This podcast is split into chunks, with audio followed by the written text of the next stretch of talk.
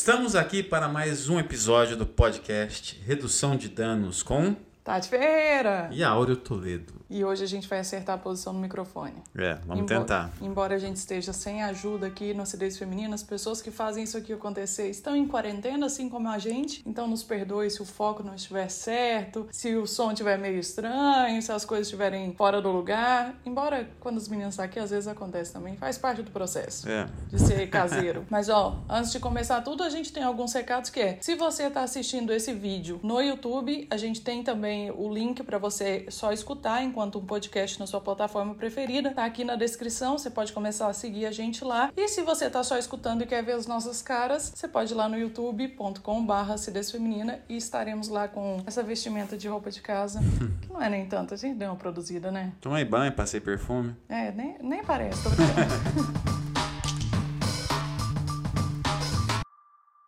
Mas e aí, me conta. O que, que a gente vai falar hoje? Você vai manter o tema prometido? Hoje nós vamos manter o tema prometido do último podcast que a gente comentou e vamos falar sobre ciúmes. E aí, pra gente fazer aquele bate-bola de sempre, fiz da como o primeiro episódio. Eu trouxe algumas notícias, umas, digamos assim, mais relacionadas a um episódio muito específico e outras que tenha mais alguma. A gente debate alguns dados, né? E aí, para começar, eu queria trazer para discussão aqui uma entrevista que eu vi da Angélica. Foi apresentadora da Globo, muito famosa, já andou de táxi, todas essas coisas aí. Tem um sobrenome difícil É. que a gente não consegue nem falar, e por isso que a gente vai chamar ela de Angélica do táxi. Porque Isso. se chamar da Angélica do Luciano Huck não fica tão legal, né, gente? Não, é. Então ela é a Angélica. Machismo ainda.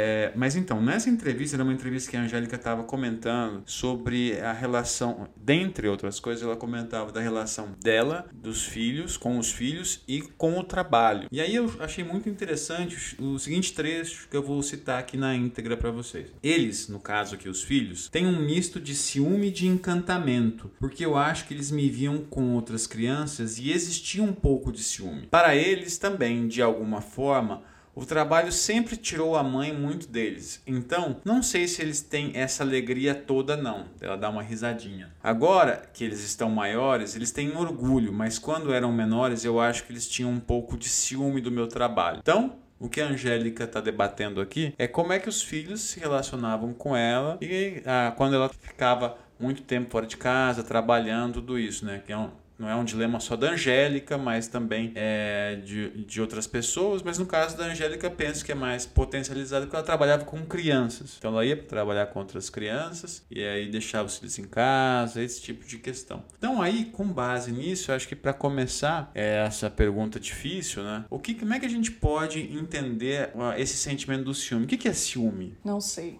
Faço menor- Eu acho que tem, na verdade, é muito difícil a gente conseguir traçar. E aí a gente entra na questão da semântica de novo, como foi no episódio passado. Mas é muito difícil a gente traçar o que, que é possessão e o que, que é ciúme. Qual que é o limite entre um e outro. Mas eu acho interessante o primeiro, a primeira notícia que você trazer é essa, pra gente basear o papo. Porque muitas vezes quando a gente vai falar de ciúmes, a gente foca no ciúme amoroso. E cara, tem ciúme familiar, que nem, não é necessariamente entre filho com pai. Tem muito de pai com filho, acho que vem até antes do da criança. Tem muito ciúme no trabalho, por que não? Sim. Nas relações de trabalho de todas as maneiras. Tem muito ciúme dentro de amizades também, que a gente não costuma conversar muito. E muitas vezes a pessoa que é vista como ciumenta, ela é vista como ciumenta no relacionamento amoroso e não necessariamente nesses outros. Agora eu te pergunto, você já teve episódios de ciúmes que não foram amorosos, assim? De amizade, familiar, de outro tipo de relacionamento? Ah, eu acho que sim. Eu acho que é. é, Eu acho que com relação a amizades, eu tinha um amigo, ele começou a se relacionar com outra pessoa, sem uma relação de amizade, não era um relacionamento amoroso, né? Ele começou a se relacionar, ficar amigo de outra pessoa, eu fiquei com ciúme de, poxa, o cara tá mais amigo de outra pessoa do que eu. Uma coisa muito comum que acontece, deve acontecer com outras pessoas também, é quando você tem uma amizade, um amigo, uma amiga, e essa pessoa começa a ter um relacionamento com outra pessoa, né? Vai namorar, enfim, e ela deixa de conviver com você. E aí, é, eu acho que o que vale a pena a gente tentar apreender aqui, qual que é a fonte do ciúme, né? Então, para isso, eu trouxe algumas é, definições também sobre o que é ciúme, né? Pra gente ter, ter alguma baliza para nossa discussão, né? Olha, você veio preparado para a É. questão semântica do rolê, É, gostei. Então, a primeira definição que eu trouxe aqui é uma que é bastante simples, que diz o seguinte: Ciúmes é um, um sentimento de insegurança que vem do medo de perder uma pessoa, em que seu maior desejo é preservar e permanecer em uma relação. Então, nesse, por meio dessa definição aqui, alguns termos são comuns às outras que eu vou citar aqui mais para frente. Então, o ponto chave aqui é a insegurança de você perder alguém. E o perder aqui não é aquela questão de perder, assim, da pessoa morrer, enfim, deixar de ter contato. Ela sair da relação. É, perder algo positivo que você tem com a sua relação com aquela pessoa. É engraçado isso, porque muitas vezes quando a gente fala de ciúme também, voltando a essa tecla, o que é dito é: Fulano me causa ciúmes, você me faz ter ciúmes. Mas com essa definição, acho que fica bem claro que ciúme é uma coisa do indivíduo, hum. não é colocado em você, né? Hum. É uma insegurança que você tem, que pode ser, às vezes, é, aguçada por causa de uma outra coisa que a pessoa uhum. faz, mas é um negócio que está em você.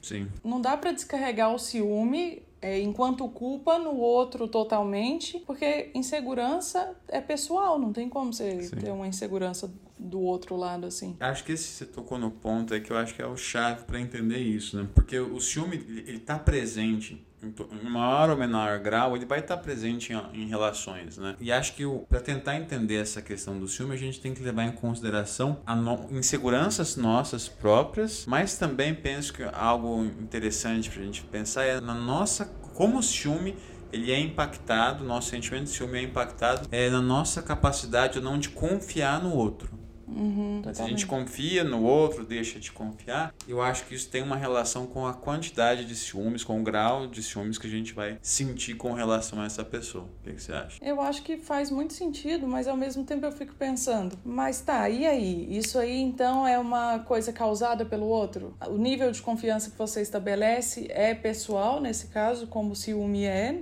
pelo menos na, na, definição que eu tenho, ou ele é uma coisa que você pode culpar o outro, ah, eu não confio em você porque você não é confiável. Essa é uma, eu acho que é, uma, é um ponto muito relevante que nos leva à questão de tipo, é normal ter ciúmes, né? Putz. Aí eu, eu, eu acho que sim, é completamente normal você ter ciúmes, né? Porque tem a ver com a sua insegurança e tem a ver na forma como você constrói um relacionamento com uma outra pessoa. Então eu penso que é, que é normal você ter ciúmes. Então eu, eu fico até imaginando, às vezes, a pessoa que diz que não tem ciúme nenhum. Não, né? não existe, né? Eu acho que não tá existe. Mentindo, né? É. Porque penso, o ser humano é um ser muito possessivo, né? Ele, ele gosta de ter as coisas, né? De estar num relacionamento, de não se sentir rejeitado. Então é normal você ter ciúmes. Então a, aí eu acho que o ciúmes ele é uma combinação de, de inseguranças próprias, mas também de coisas que vêm de fora, né? Na, na, forma como você percebe o outro, na forma como o outro age em relação a você. O que eu acho que aí é o ponto, né? Que causa muitos problemas é justamente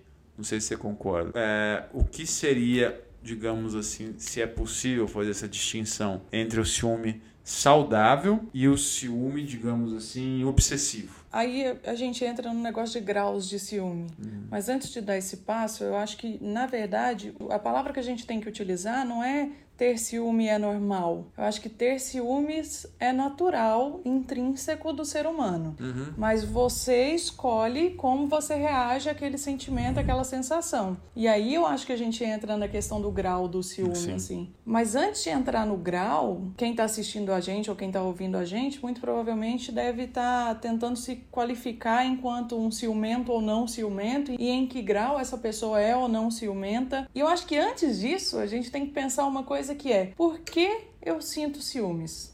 Uhum. Por quê? Porque, por exemplo, no meu caso, aí vamos para dentro de novo, eu não acho que eu sou uma pessoa ciumenta. Eu tenho ciúmes específicos que eu não vou contar aqui agora, porque eu não quero que isso seja utilizado contra mim em algum momento. Tô brincando. Mas um pouco é sério mesmo. e o meu ciúmes, geralmente, ele é caracterizado pela mudança. E eu acho interessante a gente entrar nesse porquê, tipo assim. Eu já estabeleci que o porquê eu sinto ciúme é quando as coisas mudam e eu tenho a sensação de que eu tô perdendo o controle, e aí a gente volta no, no significado da palavra, que é tipo não querer perder, não querer deixar ser levado de alguma maneira. Mas ainda assim eu acredito que além da insegurança, uma outra coisa que pode muito causar ciúme nas pessoas é a carência, é a necessidade de ser prioridade. Uhum. E aí volta de novo pro negócio. Até onde a carência, a insegurança e a necessidade de ser prioridade não é na real uma possessão. Sim. Até onde essa questão da mudança também, de você ver a coisa não ir exatamente como você tinha às vezes só expectativa. É algo que deve ser considerado ciúme ou deve ser considerado possessão. Agora eu vou utilizar minha experiência pessoal aqui. Por exemplo, no nosso caso, Meu Deus do É, céu, isso não é vai a- dar é certo. Esse episódio vai sair do ar. a, a nossa DR aqui. No nosso caso, em que momento eu senti mais ciúmes ou eu sinto mais ciúmes, né? Acho, não sei se Eu eu, tinha- sei. eu não sei. Eu achei Não. que era nunca. Eu acho que você é mais ciumenta do que eu, mas eu já senti mais ciúmes de você, assim. Eu acho que sobretudo no começo do nosso relacionamento, em que a relação de confiança ela não estava muito estabelecida, porque a gente estava se conhecendo. Então, eu penso, no- pelo menos no meu caso, não sei se é o caso das outras pessoas aí que vão nos escutar, mas é quando a, relação de confiança ela tá se iniciando e você ainda tem que ir pegando sinais, eu acho que aí é um uma coisa que te você fica inseguro e essa insegurança gera ciúme. Então acho que aí isso é um, um ponto, né? Não, mas é um caso muito específico, porque a gente vê muitos relacionamentos em que existe um tempo longo de que- em que eles estão durando já algum tempo e ainda assim a pessoa, sei lá, às vezes tem relacionamento que quanto mais a pessoa conhece a outra, mais ela sente ciúme, aparentemente. É, aí eu acho que entra, mas entram várias questões aí, não? Você não acha? Tipo, a insegurança, a, a pessoa ter medo de, sei lá, às vezes ela tá num relacionamento é, abusivo, por exemplo, em que ela tá com outra pessoa muito ciumenta, mas ela não consegue abrir mão porque ela é a única referência que ela tem. ela- a pessoa tem medo do que pode vir depois, de abrir mão. Não sei. Aí eu acho que é importante, se alguém que está ouvindo a gente ou assistindo estiver pensando sobre si, tentando olhar para dentro, aí eu acho que mais uma vez é importante a pessoa se perguntar: por que sinto ciúme? E Sim. tentar traçar os motivos pelos quais ela sente ciúme. Mas já que você resolveu abrir o seu coração e falar sobre o que você sente ciúme, eu vou te fazer uma pergunta publicamente aqui que muita gente me faz.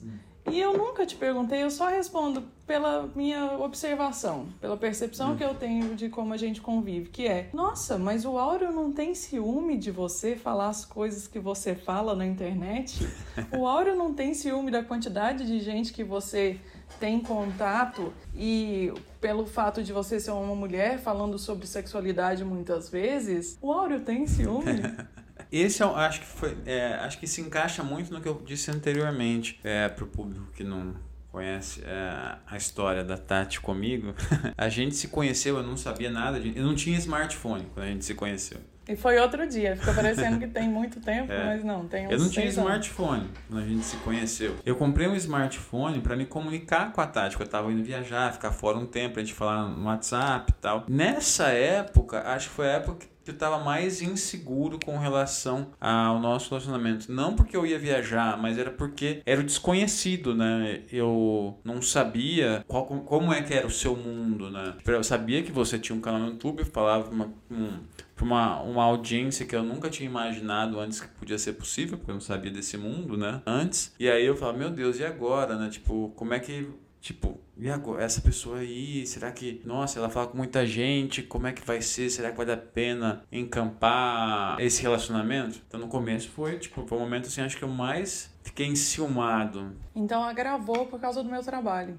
Você acha que não existiria se, eu, se não fosse esse trabalho? Não, eu, eu acho que não. Eu acho que podia ser, podia ser outra. é, trabalhando com outra coisa, ser outra pessoa, mas o começo, pra- pelo menos pra mim, né? Falando da minha experiência, no nosso relacionamento, foi um momento em que é, é- é sempre crítico. Porque é essa dificuldade, penso, eu não sei se o ouvinte vai concordar, não sei se você concorda, mas nesse momento é quando você tem que dar o voto de confiança. E, e- é muito difícil você dar um voto de confiança. Você tá começando um relacionamento, ninguém quer quebrar a cara, né? né? Então você tem que acreditar na pessoa. Então foi nesse momento em que eu dei o meu voto de confiança e você deu o seu, que aí eu acho que as coisas encaixaram. Não quer dizer que hoje eu não deixe de sentir ciúme, né? Tipo, Sempre sinto um pouco. Nossa, você jura? Nem percebo. Esse é uma DR. Foi só uma expressão. Mas eu acho que é basicamente isso. Não sei o que, que você pensa. Você acha algo parecido? Enfim. Não, eu sempre respondo que não, o Áureo não tá nem aí. Ele é super de boa em relação a isso. Nada a ver. Se tem uma pessoa de boa menos gente... ciumenta do mundo, é o Áureo. De boa porque a gente construiu um relacionamento saudável, né? Acho que é, uhum. isso faz toda a diferença. Mas eu acho que tudo isso a gente pode engatar agora para ver se o público vai concordar com a gente na questão do ciúme saudável e o do ciúme obsessivo. Uhum, os graus de ciúme. É, porque aí é o que eu queria chamar a atenção. Eu penso que Existe sim, a gente pode falar num tipo de ciúme saudável. É aquele ciúme assim que eu penso, tipo, que ele é inerente ao ser humano, né? Ele, digamos assim, ele tá na. Se a gente tivesse que tentar localizar esse tipo de ciúme, ele estaria numa esfera tipo do receio, tipo ele estaria na, na esfera da preocupação em, tipo, eu não quero deixar de me relacionar com você, é, eu não quero te perder. Da exclusividade, é, um pouco. Da exclusividade. eu sou a é, única pessoa para você e tal. Sim, é. Esse tipo de ciúme saudável é um tipo de ciúme que eu penso que ele é capaz de levar a gente para é, informar o nosso comportamento para cuidar do relacionamento, uhum. sabe? Porque, tipo, ah, eu sinto ciúme, eu não quero perder, então o que, que eu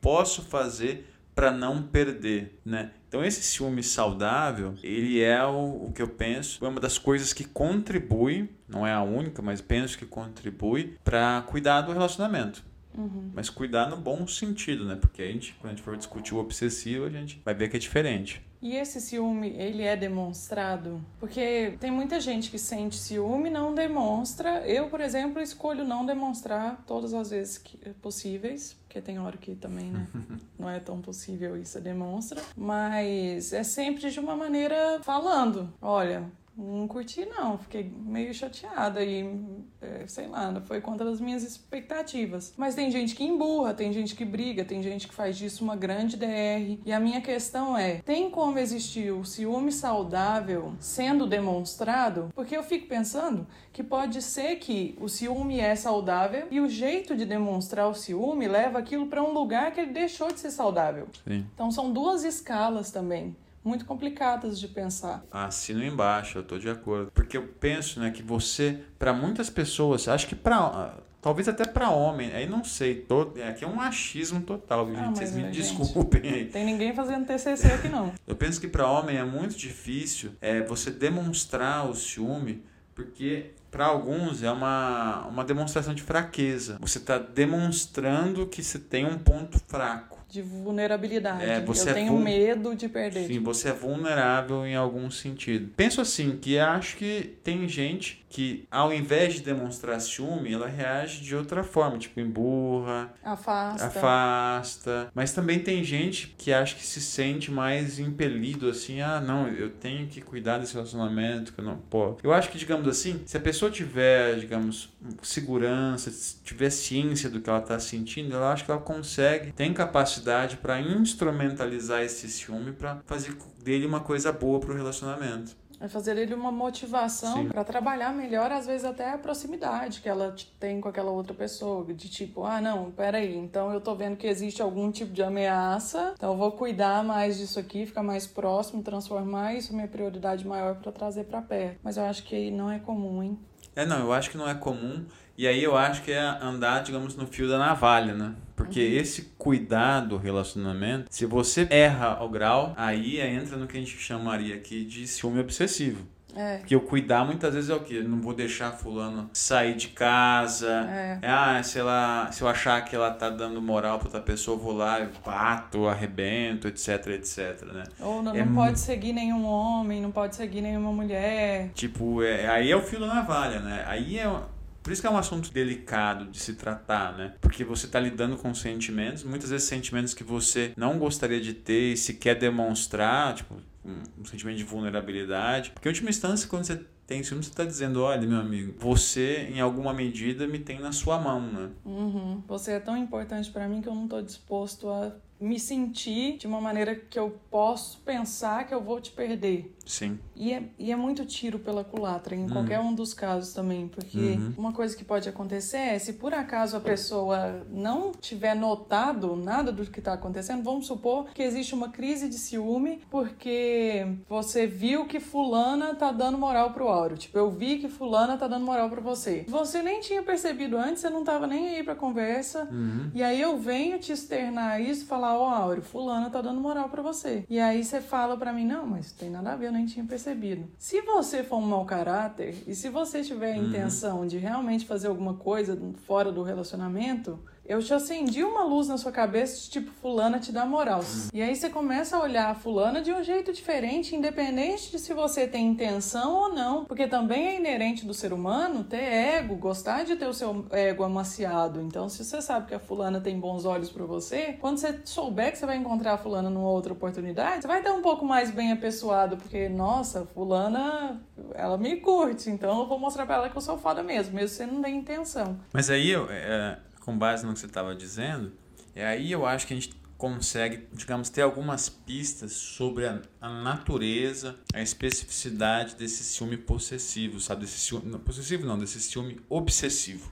Porque dentro desse ciúme obsessivo, né, a gente começa a fugir da realidade, eu acho, né? Que num ciúme obsessivo você começa a ter muito uma recorrência de pensamento negativo, muitas vezes pensamento até é, pensamentos esses que não têm fundamento na realidade. Fulano, fulano tá olhando para você assim e eu já começo, não, meu Deus do céu, olha o jeito que tá olhando e tal. Então isso começa a criar uma espiral, né, é, dentro do relacionamento que precisa ser tratado, precisa ser bem analisado, precisa ser tratado. Muitas vezes vai precisar de ajuda externa, né? É, porque muitas vezes isso vai culminar numa, numa visão que não é realista do relacionamento, né? Tipo, a gente tá fugindo totalmente da realidade do relacionamento. Mas sabe o que é foda? Hum. O foda é que pra essa pessoa que é obsessiva e sente ciúme obsessivo, essa é uma realidade. Sim. Dentro da cabeça dela, tudo isso Uhum. é real. Sim. Tudo isso está acontecendo. A pessoa pode nem estar olhando para outra pessoa, ou tipo, o próprio namorado ou namorada pode nem estar olhando, ou a pessoa de fora pode nem estar demonstrando nada, mas na cabeça o negócio é tão pesado que para ele é verdade e acontece. Não adianta ninguém falar que não é, falar que ninguém mais percebeu isso além dele. Não adianta. E aí é doença mesmo, É, não, não tem é outro doença. jeito. É, nesse momento é que eu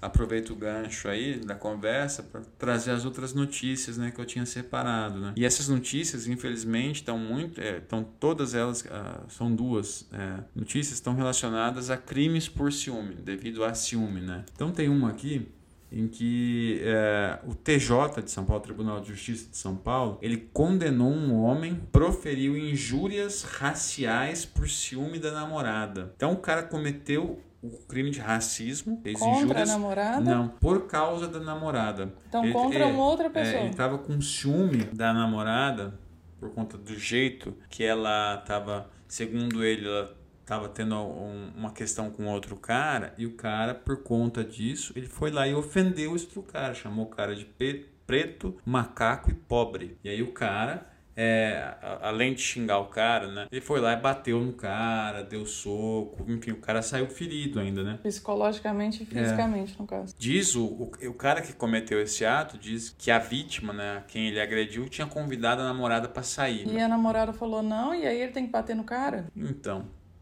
Então, pois é. Que Essa- coisa, não é mesmo? é, é a grande questão, né? Você vê o, o, o cara, ele começa a delirar, é delírio mesmo, né? A gente pode até, a gente não, não, não, sabemos aqui as especificidades do caso, né? Mas provavelmente esse cara já estava delirando, já estava por causa do ciúme, ele partiu para uma agressão física, né? Isso aqui é um sintoma muito claro do- desse ciúme obsessivo, para mim.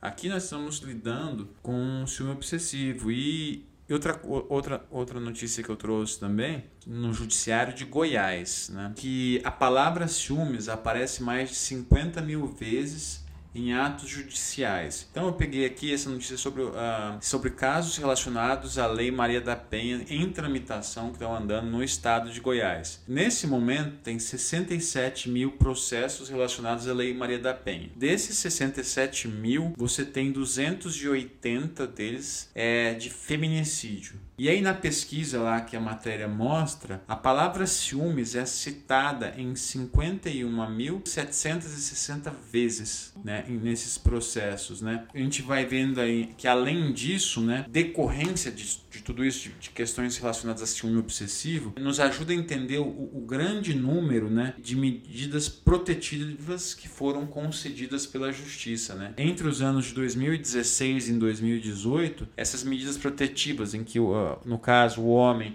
não pode chegar a tantos metros da mulher, essas medidas protetivas é, ultrapassaram 19 mil. E só nos primeiros meses de 2019, isso que me chamou a atenção, esse é até um dado que seria interessante atualizar, nos primeiros meses de 2019, nos primeiros três meses, salvo, quatro meses, salvo engano, haviam sido protocoladas mais é, quase 3 mil pedidos de medidas protetivas. E, então a gente vê como é que se a gente levado assim no limite, é, é, o ciúme ele, ele pode ser fatal. É, eu vou fazer um adendo aqui que eu acho que é uma coisa que muita gente não sabe, eu não sabia até pouco tempo atrás, que o simples fato de você fazer um BO com a Lei Maria da Penha não é suficiente para você ter a medida protetiva. Você tem que fazer o BO e pedir pela medida protetiva. Então, talvez esse aumento nos primeiros meses de 2019, ou seja, na verdade, o que demonstra ser um aumento, né? A gente precisaria saber o resto do ano, ele pode ter se dado a partir do, hum. Da informação, da própria delegada informar, ó, você quer fazer uma medida protetiva? Porque muitas vezes a mulher acho que o, o, fato dela fazer o BO e pelo Maria da Penha na delegacia da mulher é suficiente. Não é. Tem que solicitar separadamente. Mas eu acho que eu achei aqui, então, pelo menos na minha concepção, qual que é a grande separação entre o ciúme obsessivo que pode levar à violência doméstica,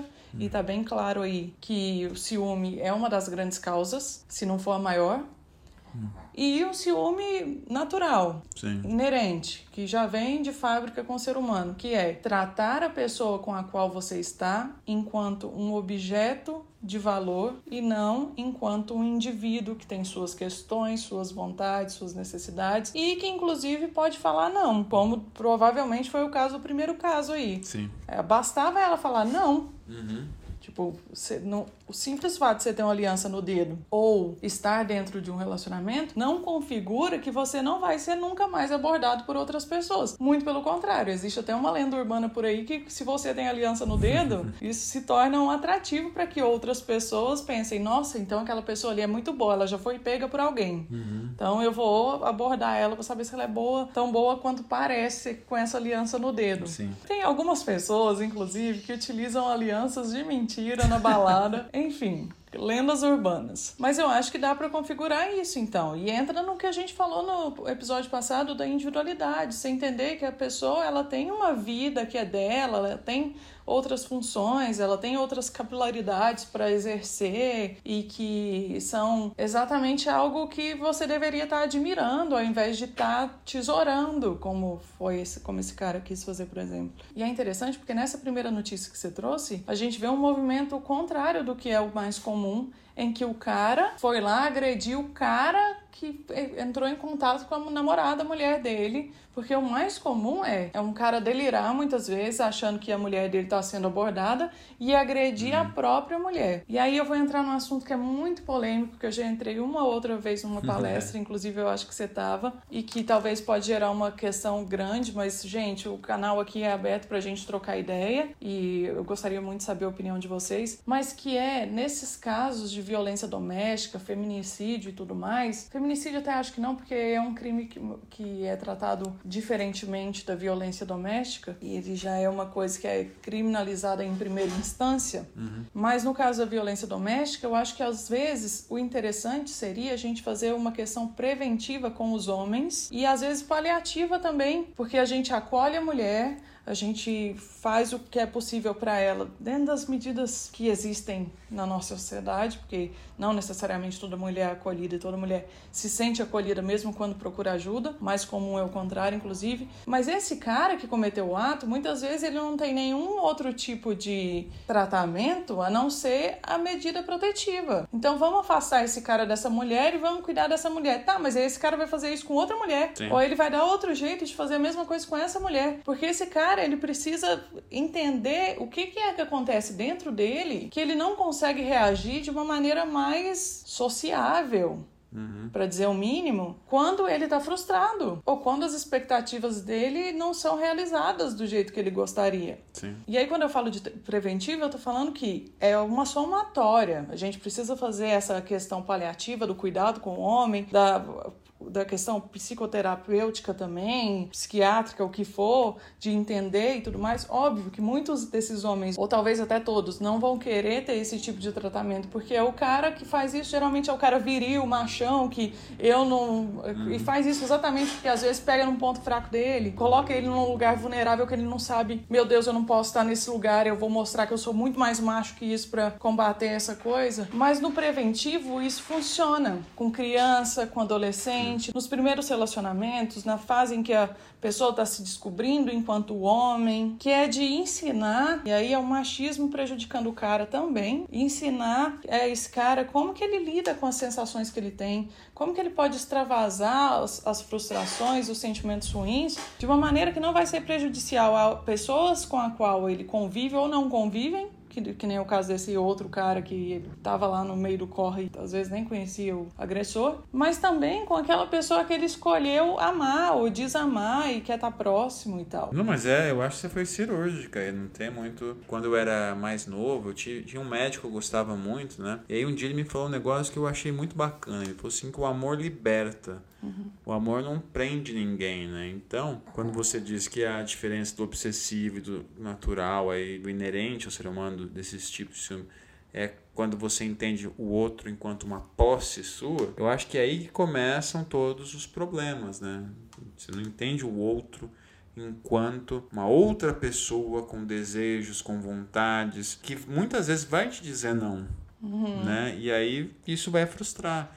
E também estou de acordo com essa questão da prevenção. Eu acho que é por isso né, que a gente não, não, não a gente tem que penso eu que a gente tem que entender o machismo como uma algo estrutural, né, que estrutura as relações sociais, que posiciona homens e mulheres em determinadas posições e ao colocar essas pessoas nessas posições, cria uma série de expectativas, né? Eu vi uma outra notícia, acho que foi no, no, Não lembro qual jornal que foi, mas no começo do ano saiu uma notícia em que um homem, por conta de ciúme da, da mulher, foi lá matou a mulher, deu um tiro na mulher, matou os filhos e aí depois se suicidou. E aí na investigação foram investigar por que, que ele, qual foi o motivo disso? É porque entre os amigos dele saiu a conversa de que a mulher dele tinha o traído com outra pessoa e os caras começaram a chamar ele de corno e tal.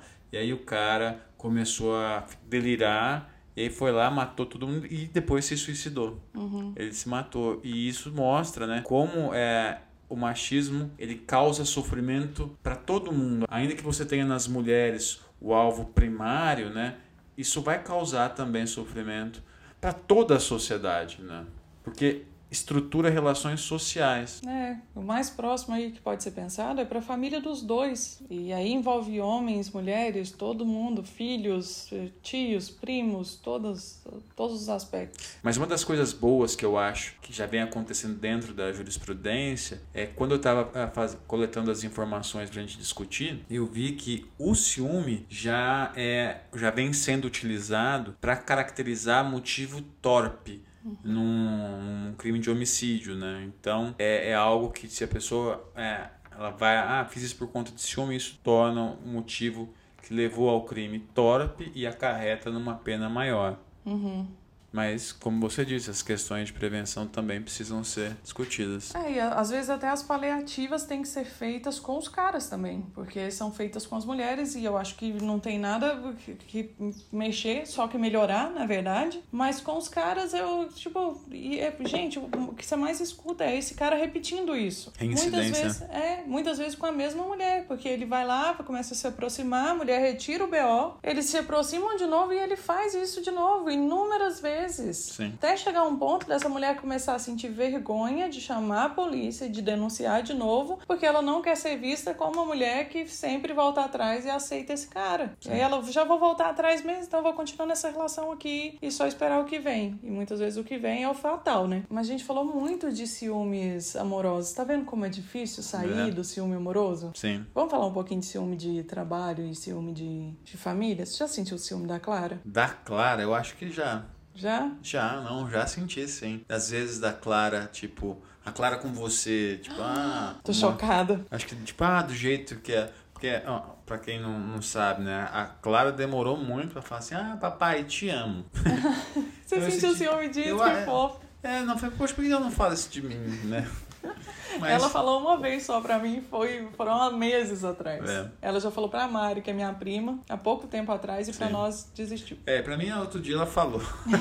Mas demorou, né? Mas eu acho que sim, eu acho que. A gente acaba sentindo um pouco, né? Tipo, ah, do do ciúme que uma pessoa tem com relação a alguém da família. Eu lembro que uma, é, uma vez, uma pessoa próxima a mim me disse que ela estava com ciúme do irmão, porque o irmão saía para os amigos e não dava atenção para ela. Ah, eu, eu sou a, a conhecida na família por é. ter ciúme do, do irmão com a mãe, né? É. De falar que ele é o protegido da minha mãe, o protegido do meu pai, e a minha mãe Sim. fala, ai, já vem com esse ciúme de novo. Isso são de décadas, assim. E agora eu resolvi assumir, é isso mesmo. Porque ele é o caçula, e ele é fofo, e ele é o caçula, e ele é caçula, e isso é suficiente para ele ser preferido. Mas é, é, eu acho que, ainda que a gente tenha falado muito do ciúme de uma relação amorosa, eu acho que as consequências, né, digamos, o ciúme obsessivo, ele também se encaixa nesse tipo de relacionamento. Porque existem casos, né, tipo, de irmãos que brigaram e não se falam mais por conta de ciúmes dos pais, né? Ou que não se dão bem porque um acha que é o preferido, enfim, esse tipo de coisa, e isso degringola numa, numa relação. Tem mãe que diz que, ah, que isso aí é, não existe, eu trato os dois, as duas do mesmo jeito, enfim. Acho que isso é impossível, né? Espero que a gente não tenha um segundo filho e ele escute esse podcast falando, ah, é impossível não gostar tanto, então será que eu sou o que eles gostam menos? Mas eu acho que outra coisa que é comum e está muito relacionada à obsessão nos tipos de ciúme familiares é a questão da mãe mãe ter ciúme da filha com o pai, por exemplo, ou do pai ter ciúme da filha ou do filho com a mãe, e isso virar uma questão gigantesca dentro do ambiente familiar, ou até mesmo da mãe ou do pai ter ciúme do sucesso do filho, porque querendo ou não, uhum. existe um lugar ali em que você tá vendo às vezes a sua cria despontar mais do que você foi capaz, Sim. ou ser mais feliz ou ter mais oportunidades do que você foi capaz, e aí de alguma maneira isso gera um ciúme uhum. que também pode ser considerado inveja, não sei. E aí a gente entra num outro nome, uma outra palavra para questões que se misturam um pouco também, a Sim. possessão, ciúme, inveja. E eu tenho recebido muitos e-mails relatando casos de abusos parentais e muita gente pedindo para é, tentar especificar o que é exatamente um abuso parental ou não. E eu, sinceramente, nunca fiz um vídeo sobre isso porque eu não sei exatamente, eu não tenho esse conhecimento, eu não consigo falar uhum. muito sobre. Mas o fato de eu receber muito e-mail uhum. sobre isso e as pessoas estarem pedindo isso me faz pensar que a gente está começando a entender melhor que às vezes esse ciúme, essa inveja, essa possessão que os pais podem ter com os filhos é algo abusivo em algum sentido. Sim. Porque durante muito tempo era só uma hierarquia e era uma autoridade e você tinha que respeitar independente do que estivesse acontecendo. Agora parece que o pessoal já está entendendo que não, peraí, tá bom, tem uma uhum. autoridade, tem uma hierarquia, Sim. tem um papel que o pai e a mãe têm que exercer, uhum. mas também tem um lugar aí de respeito que não pode ser ultrapassado, né? Sim. Mas então, para tentar dar uma amarrada agora no final, já que eu comecei com o podcast hoje, mas é, é ver como é, é difícil, né? Esses tipos de sentimento que envolvem relações, eles muitas vezes se misturam, né? Porque você tá falando de ciúme, mas também pode ser inveja. E aí, o que é a diferença da inveja pro ciúme, né? Então você vê que as coisas muitas vezes é, não é fácil ter uma separação. Talvez fique até um tema para um próximo podcast aí, né? Tipo, o que, que é inveja? Eu acho que às vezes também o que acontece é que uma coisa vai levando a outra. Sim. Você sente inveja e aí isso gera uma possessão e um ciúme e vai sendo tudo amarrado e entrelaçado de uma maneira que é difícil você desconectar as coisas. Sim. Mas se a galera quiser inveja para um próximo, pode deixar aí nos comentários, pessoal. Mandar e-mail pra gente, inbox pro Áureo no arroba Áureo Toledo no Instagram, que agora tá aberto. O cara agora é hum. influencer digital, vai lá ver. Fica vermelho, mas já daqui uns dias passa lá. Quem tá vendo ele no vídeo sabe que ele ficou com vergonha agora dessa autopromoção. Ou lá no Acidez Feminina também, uhum. no Instagram, no Twitter. O Áureo também tá no Twitter. Vocês peçam os temas que vocês acham que a gente pode conversar aqui, que pode ser um papo bom. Mas o mais importante de tudo é a gente se auto-questionar, eu acho. Eu tô achando esse papo muito legal, primeiro, porque eu descubro muitas coisas, como por exemplo, você sente ciúmes, mas também porque eu acho que isso gera uma autoanálise na galera também, Sim. e na gente também, de pensar, tá, por que que eu sinto ciúme? O que eu hum. sinto é realmente ciúme? Onde eu já vivi esses uhum. tipos de ciúme? Em qual grau eu sinto esse ciúme?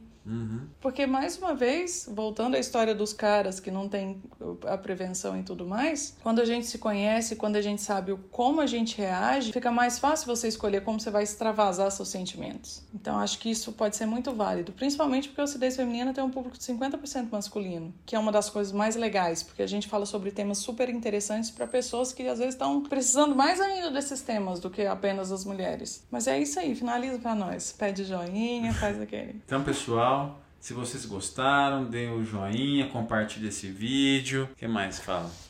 Só isso tá bom. Tá bom? Segue a então gente de... nas plataformas. Segue a gente nas plataformas. E vamos que vamos. Vamos que vamos, é isso aí. Valeu, gente. Até o próximo episódio. Até.